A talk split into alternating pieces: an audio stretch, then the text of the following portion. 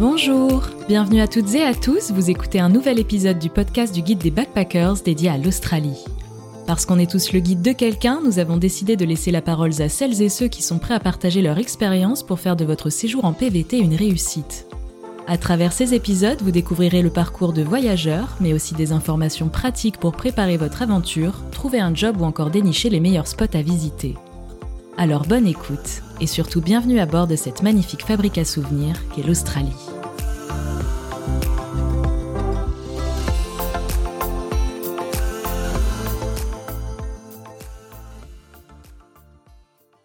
Bonjour à tous, on est avec Marie aujourd'hui. Marie, c'est un peu rigolo cette histoire parce que c'est la petite sœur d'une amie à moi que j'avais rencontrée à Paris il y a 7 ans, on travaillait ensemble. Et cette amie m'a envoyé un petit message en me disant Bah tiens, euh, Marie arrive à Melbourne en PVT, comme toi.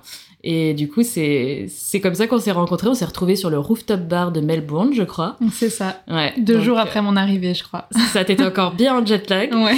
Donc aujourd'hui, bah, on est à Sydney, plus du tout à Melbourne. On a bien euh, vagabondé toutes les deux, chacune de notre côté. Et bienvenue dans ma chambre. Ouais, merci de m'inviter dans ton humble demeure. C'est magnifique. Il pleut dehors. Euh, on a fermé les rideaux. On a mis un matelas. On a mis un matelas sur, sur la fenêtre pour pas entendre trop les bruits extérieurs de la pluie. C'est super. Aujourd'hui, tu vas nous raconter un petit peu toi ce qui t'est arrivé ces derniers mois. Donc déjà, est-ce que tu peux te présenter en quelques mots? Alors moi j'ai 24 ans, euh, je viens donc de France, je suis née à Nantes, je travaillais, je suis dans le tourisme, je travaillais à Marseille avant de partir et j'ai décidé de démissionner et de partir en Australie un peu sur un coup de tête. Je suis arrivée en Australie euh, tout début novembre. Euh, Pour l'été, 2022, exactement, pour le début de l'été. Je suis arrivée à Melbourne directement et je suis restée quelques mois à Melbourne. euh, et arrivée toute ensuite, seule, ouais. Je suis arrivée toute seule. Je suis restée un mois et demi. Je suis partie un petit peu ensuite euh, à l'étranger. Je suis revenue à nouveau à Melbourne. Euh, j'ai fait un road trip donc entre Melbourne et Sydney. Et là, ça fait quelques semaines que je suis à Sydney et que tu as hâte de partir. et que j'ai très hâte de repartir sur la route. Ouais. Et du coup, comment ça se passe pour toi, euh, l'expérience en Australie pour l'instant? C'était pas trop dur d'arriver toute seule? T'as rencontré des gens facilement via les auberges? Je dirais quand même, euh, de manière générale, c'est une super expérience. Même à mon arrivée, dès le deuxième jour, je sais que parfois c'est difficile pour certaines personnes, surtout quand on arrive seul. Mais moi, vraiment, c'était une expérience euh, top du début, enfin, depuis le début jusqu'à aujourd'hui. Pas évident d'arriver seul, c'est sûr. Euh, T'as forcément des petits coups de blues à certains moments, mais je trouve que l'Australie, c'est un peu fait pour les backpackers qui voyagent seuls. On rencontre très très vite beaucoup de monde dans les hostels et on se sent en fait euh, assez rapidement euh, finalement accompagné et plus seul. Donc c'était assez facile pour moi, même si j'avais des doutes avant de venir. Euh, Eh oui, forcément, voyager seul quand on connaît pas, c'est pas facile, mais ça se passe très bien et de manière générale, je suis vraiment contente de mes cinq premiers mois ici. Et du coup, t'as rencontré beaucoup de gens en auberge de jeunesse euh, à Melbourne. Tu Ouais, t'es ouais, fait un bon petit groupe d'amis. Et puis, tu m'as raconté, et c'est ça que j'aimerais que tu racontes un petit peu aux auditeurs du guide des backpackers, c'est que tu as rencontré euh, des Français, notamment, un Néerlandais aussi. Et puis, vous êtes tous mis d'accord. Vous avez dit, bah tiens, on va prendre la route et puis on va faire un gros road trip tous ensemble. Exactement, bah du coup, comme, comme t'as dit, j'ai rencontré très vite beaucoup de monde dans toutes les auberges que j'ai fait. euh, à Melbourne. Et en fait, dès la, je pense, deuxième ou troisième semaine, j'ai rencontré un groupe de Français qui étaient déjà un petit peu formés. Eux, ça faisait une semaine qu'ils étaient dans cet hostel. Donc, euh, c'était, je dirais, ouais, quatre Français. Euh, en même temps, euh, en fait, quand je les ai rencontrés, il y a un Néerlandais qui arrivait à l'hostel et on s'est très bien entendu. Et en fait, je suis restée deux semaines avec eux à l'hostel. On a bien sympathisé. Euh, deux semaines, ça peut paraître court, mais en Australie, finalement, les C'est très long. les amitiés euh, en fait euh, vont, vont très vite. Il y a des liens qui se créent qui sont assez forts assez rapidement. Euh, et donc comme je disais, je suis partie à l'étranger pour les, les vacances de Noël quelques semaines et en fait pendant que j'étais euh, à l'étranger, j'ai reçu un appel d'un des Français que j'avais rencontré donc à Melbourne qui m'a dit que lui il avait un projet de road trip euh, assez long sur plusieurs mois pour remonter sur la côte est. Il m'a demandé si j'étais euh, partante. Et j'ai hésité, je pense, à peu près deux secondes et je lui ai dit que j'étais partante. Parce que pour moi, c'était un peu l'expérience à vivre en arrivant en Australie, de partir en road trip. Tout de suite, ouais. Tout de dans le suite, bain. le, but, c'est de rencontrer des gens, évidemment, avant de partir. euh, et je pensais que ce serait difficile, mais finalement, on m'a proposé. J'ai dit oui direct et je savais que ça se passerait plutôt bien avec ce groupe. Donc voilà, il m'a proposé, j'ai dit oui. Et quand je suis revenue à Melbourne, on a mis ça en place. Euh, donc forcément, les, les détails administratifs, de voiture, etc. à gérer. Mais, euh, mais oui, oui, ça s'est mis en place assez rapidement. On est parti euh, quelques semaines à peine après mon retour à Melbourne. Et comment vous vous êtes organisé du coup? Parce que vous êtes parti à 7, c'est ça? Exactement, donc en tout on était 7. Donc il a fallu acheter les voitures, comment ça s'est mis en place? C'est ça, donc on a réfléchi finalement à la meilleure façon de, de, de s'organiser avec un groupe de 7 pour partir, parce qu'il y a quand même beaucoup de façons différentes. On peut partir sur un van ou plusieurs vannes et être assez nombreux dans chaque voiture. On peut décider de tous avoir une voiture. Donc, faut vraiment se, voilà, se, beaucoup de discussions pour s'organiser, etc. Nous, ce qu'on a décidé de faire à 7, c'est d'acheter, de faire des duos et d'acheter une voiture par duo à peu près. Donc, trois duos qui avaient une voiture euh, chacun et une personne seule avec une voiture. Donc, en tout, on était quatre voitures. On a cherché des voitures d'occasion à Melbourne. C'était pas trop compliqué, parce que ça a été un peu la crise à un moment donné des voitures, tout le monde voulait en acheter, les prix étaient assez, euh, fous. Euh, c'était pas évident dans le sens où il y a beaucoup d'annonces et sur Facebook euh, Marketplace par exemple, c'est pas forcément facile d'avoir des réponses rapides. Mais finalement, euh, on a tous euh, mis à peu près deux semaines euh, à acheter nos voitures, donc ça s'est fait quand même assez vite pour un groupe de 7. Donc le but, comme je disais, c'était d'être deux par voiture parce qu'il nous fallait de la place à l'arrière pour tout l'équipement de camping. Donc en fait, quand on est plus que deux, c'est pas évident, notamment pour les personnes qui dorment dans leur voiture, parce qu'il faut de la place derrière pour un matelas. Oui, c'est exactement mon cas. Ce qui est ton cas. Donc en fait, deux, euh, deux c'est vraiment le, le nombre parfait parce qu'on peut diviser les frais par deux et en même temps, ça laisse de la place à l'arrière pour l'équipement ou le matelas. Si les besoin. valises, les sacs à dos et compagnie. Exactement. Et comment ça s'est fait euh, de se mettre deux par deux? Vous aviez, vous avez choisi un peu par rapport à vos, à vos affinités chacun ou? C'est ça. Euh... ça devait pas je t'en parlerai euh, dans, ouais, dans, la, dans la suite. C'est pas évident et je pense que c'est vraiment quelque chose qu'il faut. Euh, il faut y réfléchir longtemps parce qu'être seul avec quelqu'un dans une voiture et tout le long d'un road trip, bah, forcément, c'est beaucoup. Enfin, c'est faut faire beaucoup de compromis, donc il faut vraiment être sûr que ça marche. Euh, nous, oui, on a fait en fonction de nos personnalités. Alors, moi, personnellement, je n'ai pas le permis de conduire. C'est important de le dire. Donc, tu as acheté une voiture en Australie oui. sans permis. Donc, tu étais un peu dépendante, effectivement, de, de la conductrice qui était euh, ton amie euh, C'est à ce ça. moment-là. C'est ça, en fait, euh, moi j'avais pas le choix, il fallait que je sois avec quelqu'un de toute façon. Et cette personne-là, donc, euh, qui était mon amie à Melbourne, euh, acceptait d'être euh, la seule conductrice. C'était parfait pour nous, on s'entendait très bien, donc ça, ça roulait. Et les autres groupes sont formés assez facilement, donc il y avait un couple de Français. Ouais. Eux, forcément, ils étaient ensemble.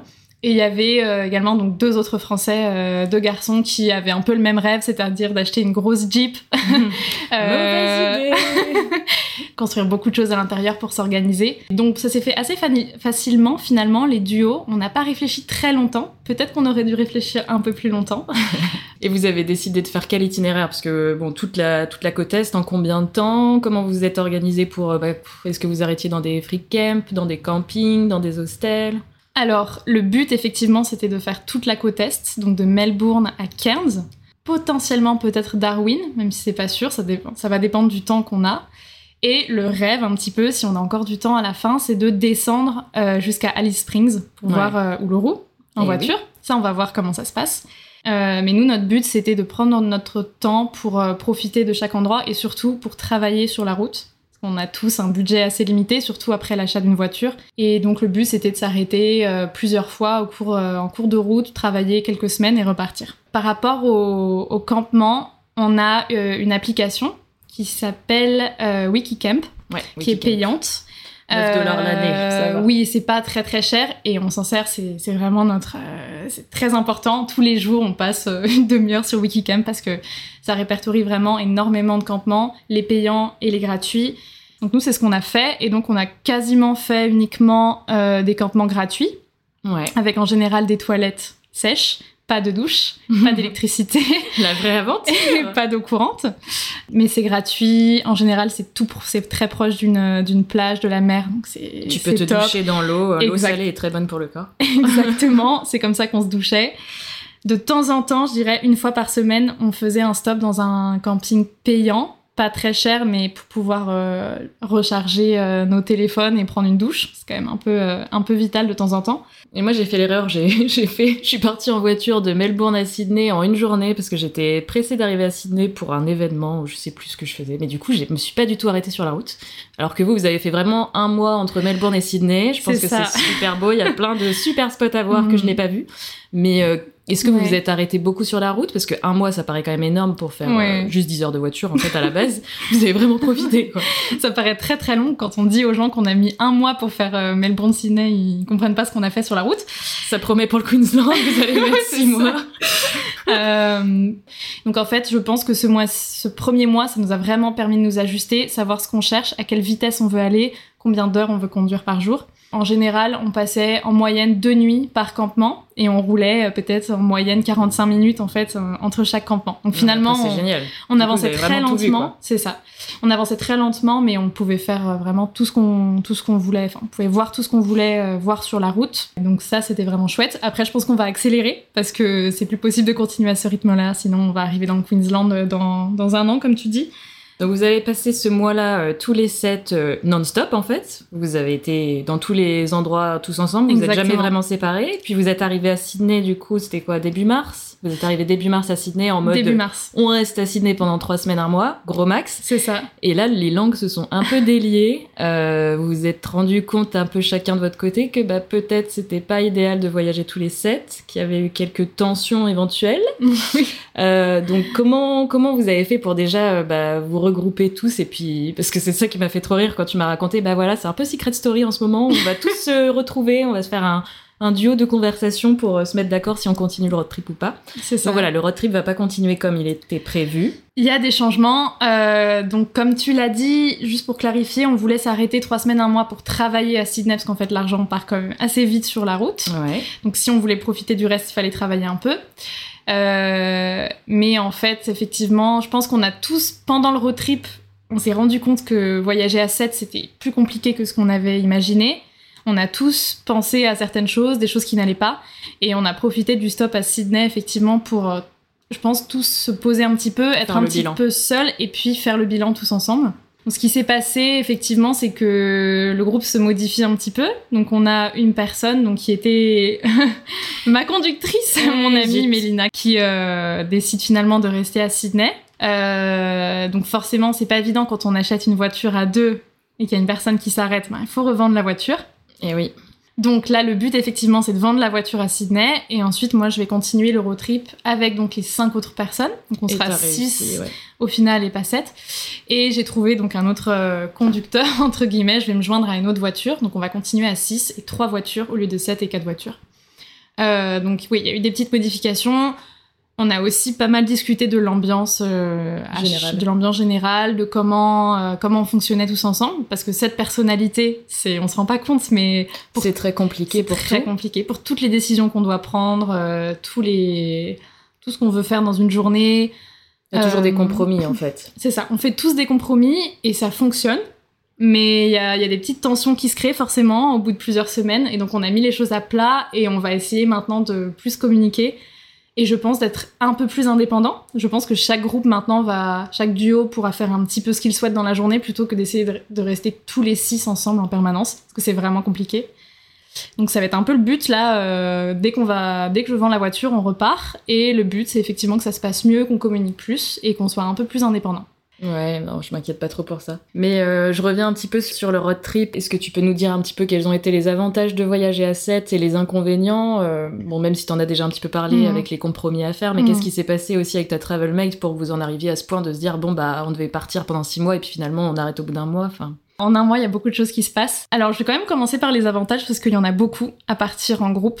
Euh, moi, personnellement, bon, déjà, j'ai pas le permis, mais je pense que j'aurais beaucoup moins apprécié mon voyage en partant seule. Donc déjà, évidemment, partir en groupe, c'est une façon de profiter en fait euh, de, de tout ce qu'on voit euh, en groupe. C'est différent. On partage en fait euh, beaucoup de choses, euh, toutes, euh, toutes nos aventures, euh, les magnifiques paysages qu'on voit, les rencontres qu'on fait. Bah, en fait, on les partage tous ensemble.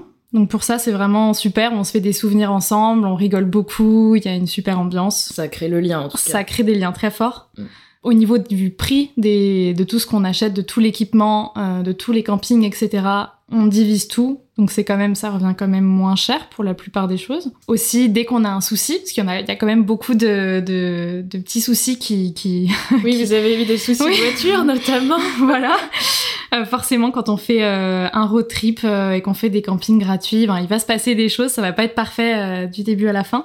On a eu des soucis de voiture. À peu près chaque duo euh, a eu, euh, Son a eu lot des, de- son lot de galères. oui, son lot de galères, des soucis de voiture. Et en fait, quand on est tous ensemble, c'est quand même beaucoup plus facile, c'est moins stressant. On a les autres qui peuvent nous aider. On a d'autres voitures si on a besoin de, de conduire quelque part et que notre voiture fonctionne pas. Moi, pour l'anecdote, euh, je pense qu'on a eu trois problèmes de voiture avec notre en un mois. C'était des petits soucis, mais quand même un Ah, mais stress. trois en un mois, ça fait quand même Mais beaucoup. trois, ça fait quand même beaucoup. Un petit souci de batterie. On a eu, euh, on a eu une, euh, une durite qui a, qui a pété pendant le road trip. Je savais même pas que l'expression, je D'où ne savais pas l'expression péter une durite, mais je, ne- je ne connaissais pas l'origine. Donc, euh, je vous laisse, euh, je vous laisse imaginer en plein euh, parc national euh, la durite qui explose, de l'essence absolument partout dans le moteur, qui, qui, qui coule partout sur euh, le goudron, sur le sol, etc. Donc, on s'arrête en catastrophe. On ne sait pas ce qui se passe. Ça fuit de partout. Il y a de l'essence partout. Et en fait, donc, comme je disais, on a la chance d'avoir quelqu'un qui s'y connaît un peu en voiture dans notre convoi, qui a pu nous expliquer d'où ça venait. Et on a réglé ça très rapidement, mais on a rencontré par exemple un, un Australien qui s'arrêtait euh, sur la route en nous voyant euh, arrêter sur le bas-côté, qui nous a aidés, qui a essayé de réparer notre souci avec un stylo. c'est même pas une blague, et ça a failli marcher. Euh, bref, donc ça c'est le genre de choses, euh, genre d'anecdote, euh, on va s'en rappeler toute notre vie et ça nous fait, ça nous fait bien rigoler, même si sur le moment c'est pas très drôle, mais de partager ça avec les autres, de un c'est rassurant et de deux c'est des souvenirs qui vont On durer. finit par en rire. On finit par en rire. Bon, ça en fait des soucis de voiture pour toi, la Marie, là, parce que bah, même nous deux, euh, nous deux en novembre, on, est, on allait passer la journée euh, dans un parc national du Victoria. Je sais plus comment il s'appelle d'ailleurs. Le. Wilson, euh, Le Wilson Prom. Promontory National Park. Ouais, c'était Ouais, ouais, une catastrophe. On est... enfin, la journée s'était super bien passée jusqu'à ce que, bah, comme d'habitude, hein, moi pour le coup, je suis assez connue pour pas anticiper et je voyais la jauge de l'essence descendre et je me suis dit mais c'est pas grave, ça va le faire, ça va tenir toute la journée. Et on a vu, un... on a vu, on a vu un wallaby, je crois, un petit wallaby. On s'est arrêté mignon. pour voir un wallaby au bord de la route. C'est ça, en pleine côte. Je me suis arrêtée en pleine côte juste pour voir le wallaby, parce que c'était l'un des premiers que tu voyais en plus, il me Ouais. semble. Donc je voulais trop, Ouais. genre, oh, on a vu un wallaby ensemble. Grave erreur. Et là, la voiture n'a plus démarré, et ça a été deux heures d'enfer à trouver des gens pour nous amener en stop à la première, à la première station d'essence qui était quand même très très loin. Et Donc, c'était pas loin du coucher du soleil, donc un peu l'angoisse. En plus, ouais, non, c'est vrai. Mais c'est vrai que les histoires de voiture sur le moment, c'est toujours un peu stressant, mais ça fait toujours ça de, fait des souvenirs. de bons souvenirs, on en rigole après. Je suis un peu maudite quand même, parce que du coup, ça en fait 4 en peut-être 4 mois, je crois. Ouais, c'est 4 beaucoup. problèmes de voiture en 4 mois. Tu m'inquiètes pour la Faut suite. peut-être que j'arrête. peut-être que j'arrête.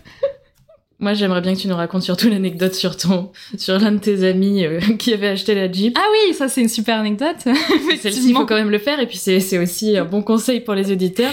Prenez une assurance. Oui, alors, euh, ils ont acheté une Jeep. De base, c'est pas une super idée. Après, à- voilà, aux auditeurs de, de voir ce qu'ils ont envie de faire.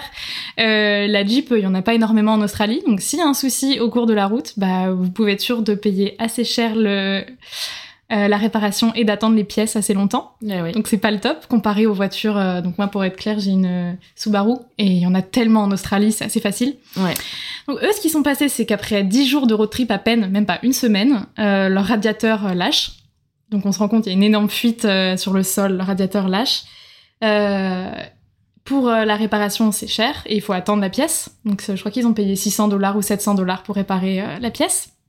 Et surtout, pour pouvoir voir tout ça, on s'est rendu dans un garage au milieu de, au milieu de rien, dans une forêt, euh, perdue. Donc au milieu euh, de d'arbres en fait. Et donc quand mon, quand mon ami euh, a voulu faire une marche arrière, une manœuvre pour pouvoir bien montrer le problème de radiateur au garagiste, il s'est tout simplement pris un arbre. Il a raté sa marche arrière, vraiment, je sais pas si c'est passé, mais il s'est pris un arbre. Et donc il a embouti une partie de l'arrière de la Jeep. Et là, c'était très très cher les réparations. Euh, et le problème, c'est qu'il n'était pas assuré. Et ça, c'est vraiment la pire erreur, je pense, qu'on peut faire quand on est en road trip en Australie, de pas s'assurer, parce que va y avoir des soucis en fait. Va y avoir des soucis de voiture.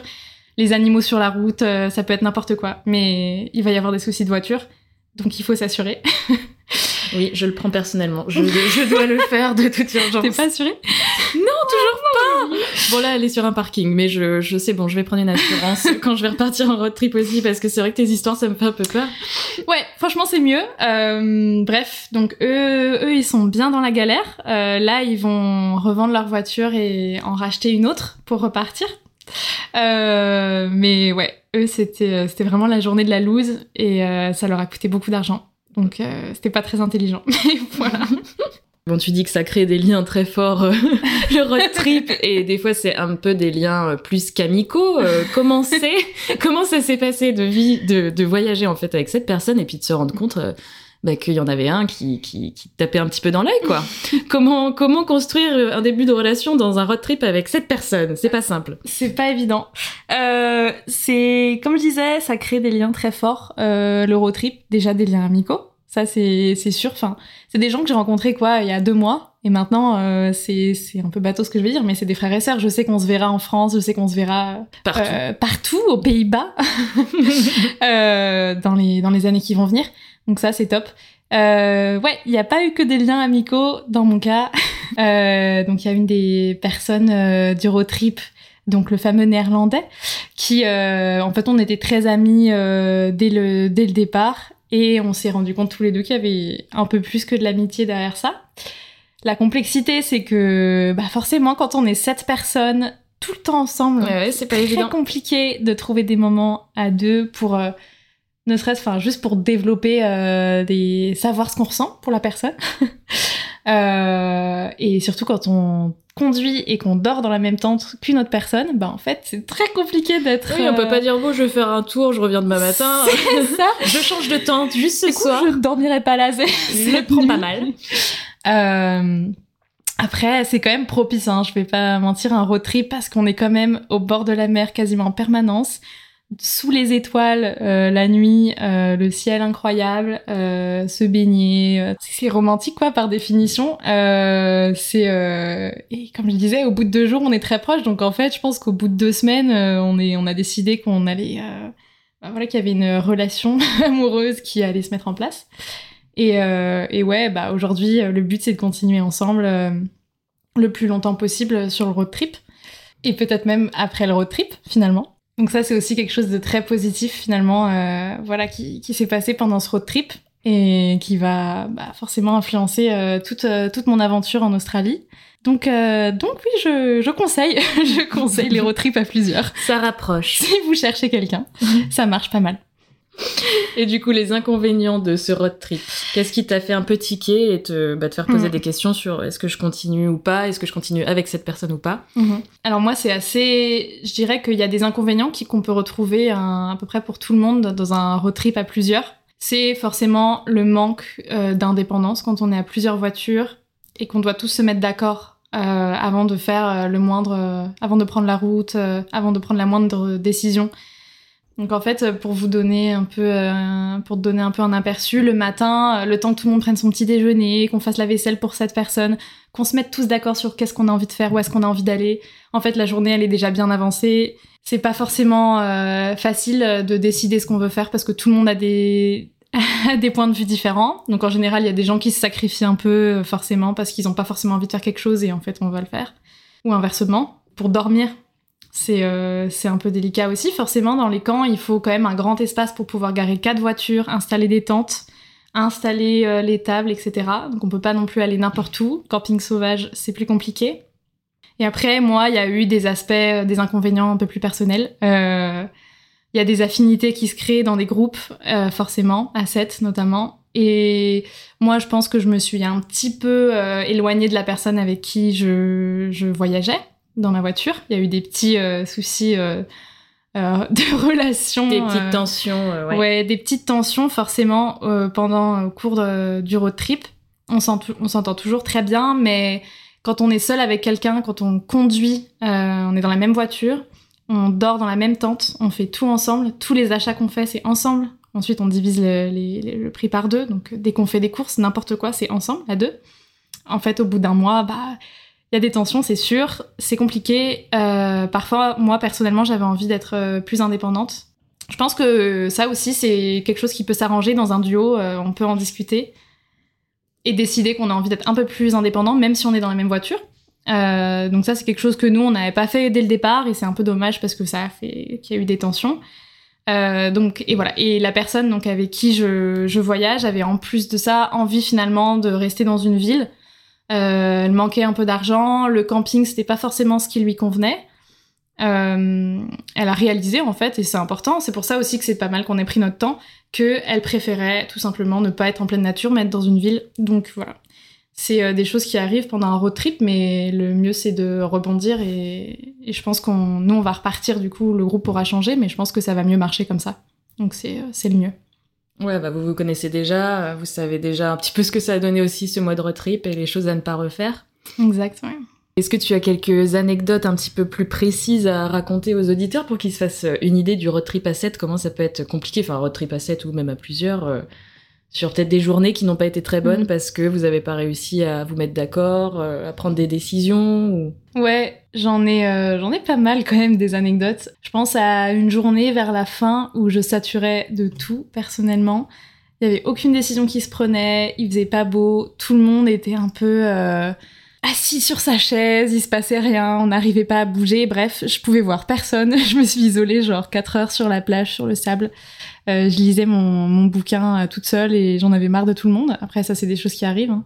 Je pense à euh, un souci qu'on avait qui était assez récurrent, c'est qu'il y avait certaines personnes de notre groupe qui avaient vraiment envie de passer tout leur temps dans les campements en pleine nature et de pas forcément s'arrêter en fait sur la route. Euh, et d'autres au contraire donc moi euh, y compris qui avaient envie de faire de plein de stops dans la journée. C'est pas grave si on arrive tard au, au campement on se débrouille et donc en fait euh, pour nous c'était euh, c'était ok de bah de séparer tout simplement le groupe en deux certaines personnes arrivent au campement d'autres euh, profitent euh, Enfin, font ce qu'elles veulent en bah voilà, exactement. Et il y avait des tensions par rapport à ça parce que il y a certaines personnes qui comprenaient pas, qui avaient envie qu'on reste ensemble tout le temps. Euh, donc il y a des moments comme ça où bah en fait ça s'ajuste pas forcément et euh, c'est un peu dommage parce que peut-être que sacrifice c'est pas le bon terme, mais il y a, il y a des compromis qui qui sont parfois un peu euh, frustrants. euh, pour certaines personnes. Ouais, tu t'empêches de faire ce que t'as vraiment envie, quoi. C'est ça, et parfois t'as l'impression de passer à côté de certains endroits pour faire plaisir euh, aux personnes du groupe, donc c'est un peu dommage. Je pense aussi donc qu'il y avait euh, notamment une personne dans notre groupe qui euh, qui est un petit peu susceptible. Après ça c'est les personnalités de chacun et euh, qui avait un, et qui aime bien prendre les décisions également. donc ça fait pas forcément bon ménage Le cocktail. le cocktail explosif. Euh, et donc forcément, souvent, bah, parfois on le laissait un petit peu décider. Aussi, il faut des personnes qui décident dans un groupe. Euh, et en fait, quand on n'était pas d'accord, bah, il pouvait y avoir des tensions, même des disputes qui se créaient, euh, ce qui est pas top.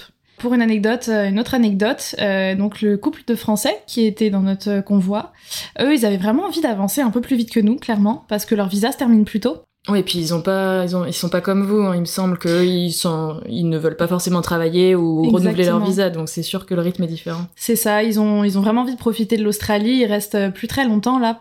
Donc ils ont envie d'aller euh, d'aller plus vite que, que nous. Et en fait, il y a une journée, on avait déjà passé quelques nuits dans un campement. On savait pas trop quoi faire pour, euh, pour la nuit euh, d'après, parce que le parc nation- national qu'on avait réservé euh, était pas disponible avant une certaine date. Et en fait, il y avait des jours au milieu où on savait pas où aller. Donc pour nous, le mieux c'était de rester dans le campement où on était, mais ça allait faire quand même 4-5 nuits. Nous, c'était c'était ok pour nous parce que c'était au bord de la mer, c'était sympa.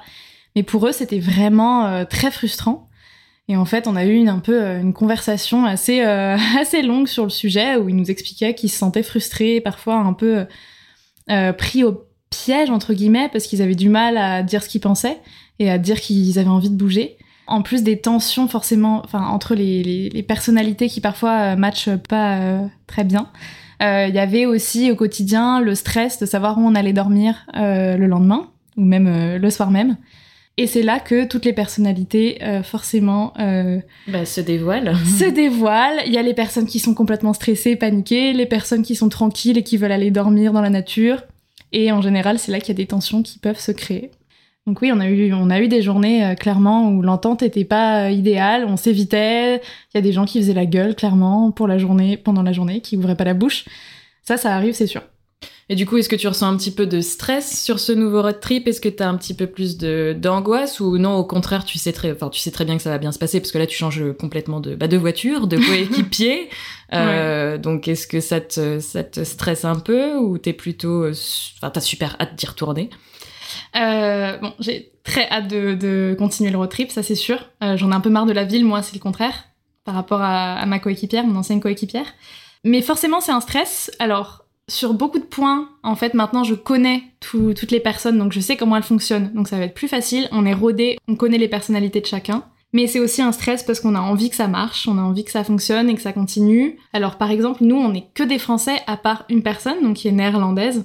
Et je sais que pour cette personne, ça n'a pas été facile tous les jours parce que même si... On connaît les Français, hein, quand ça commence à parler, ça ne s'arrête plus. C'est ça, même si on fait l'effort de parler anglais, euh, il y a toujours des moments où on va parler français, forcément. La, la, personne néerlandaise donc s'éloigne de quelques mètres, bah, tout de suite on va passer au français alors qu'elle peut encore nous entendre. Elles se sont exclues quoi. Exactement, c'est pas facile et au-delà de la barrière de la langue, euh, nous on partage une culture je pense qui est assez forte. Euh, les Français, on, a beaucoup de références en commun, on adore parler de notre pays, je crois. Donc je sais que cette personne, elle est pas sûre de, de continuer le road trip jusqu'au bout.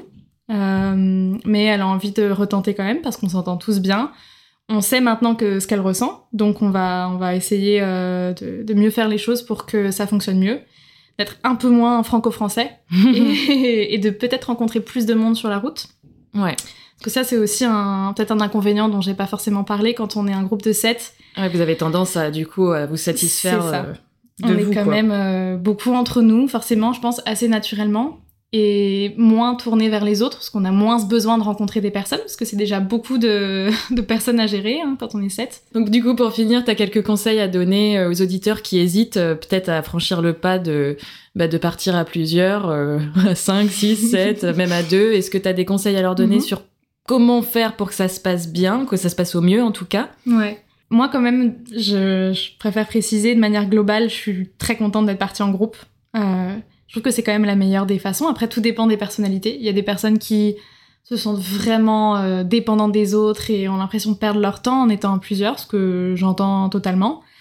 Mais, euh, mais si vous cherchez à créer des souvenirs vraiment forts en Australie et à créer des liens forts, euh, le road trip, c'est top pour ça. Euh, c'est un peu basique ce que je vais dire, mais le soir, autour d'un feu de camp, se parler de nos vies, euh, raconter des histoires, ça c'est vraiment un peu le, le rêve. On a l'impression d'être dans des films et c'est vraiment ce qui se passe. Je dirais que le meilleur conseil euh, pour que ça se passe bien pendant le road trip, encore une fois, c'est un peu bateau, mais c'est communiquer le plus possible. Si on garde des tensions euh, cumulées pendant des, des jours, euh, des semaines, ça, va exploser. Et ça va ça va faire péter une durite. ça va clairement faire péter une durite. Donc le mieux c'est de dire ah bah moi je me sens pas trop bien par rapport à ça. Est-ce qu'on peut essayer de, de le changer pour l'avenir? Et pour bien préparer son road trip à plusieurs, je pense qu'il faut quand même prendre son, un, petit peu son temps au début, être sûr que les personnalités matchent, parce que c'est hyper important. Peut-être passer quelques semaines euh, dans la même ville, à se voir souvent, peut-être dans le même hostel, voir si ça matche bien. Et essayer peut-être de se mettre d'accord aussi sur des grandes, euh, comment dire, des, des façons de fonctionner ensemble c'est vraiment euh, côtoyer des personnes 24 heures sur 24. Faut bien avoir conscience de ça. Bon, bah merci Marie en tout cas d'avoir pris un peu de ton temps à Sydney en ce jour pluvieux pour euh, me raconter toutes tes galères de road trip, mais aussi les bons moments, hein, mm, parce qu'il y en a bah, quand même beaucoup. On reste positif. On a envie de donner quand même envie aux gens de tenter l'expérience. c'est sûr. Bon bah j'espère pour toi que tu vas vite pouvoir vendre ta voiture, en tout cas pour pouvoir continuer ton road trip euh, avec le reste de ton groupe.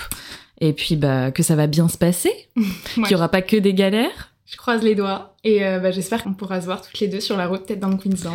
Ouais, ouais, vraiment hâte d'aller dans le Queensland aussi, de faire un petit road trip et puis de fuir Sydney parce que là, euh, ça n'arrête pas de flotter en ce moment. Alors, on veut pas faire peur aux auditeurs euh, qui pensent que l'Australie fait toujours beau tout le temps, mais il faut se le dire, il pleut parfois, il pleut même beaucoup. là, cette semaine, c'est toute la semaine, donc mm. donc hâte d'aller dans le nord et puis de retrouver l'été. Allez, bah bonne route à toi en tout cas, Marie, et puis à bientôt. Merci beaucoup, à plus.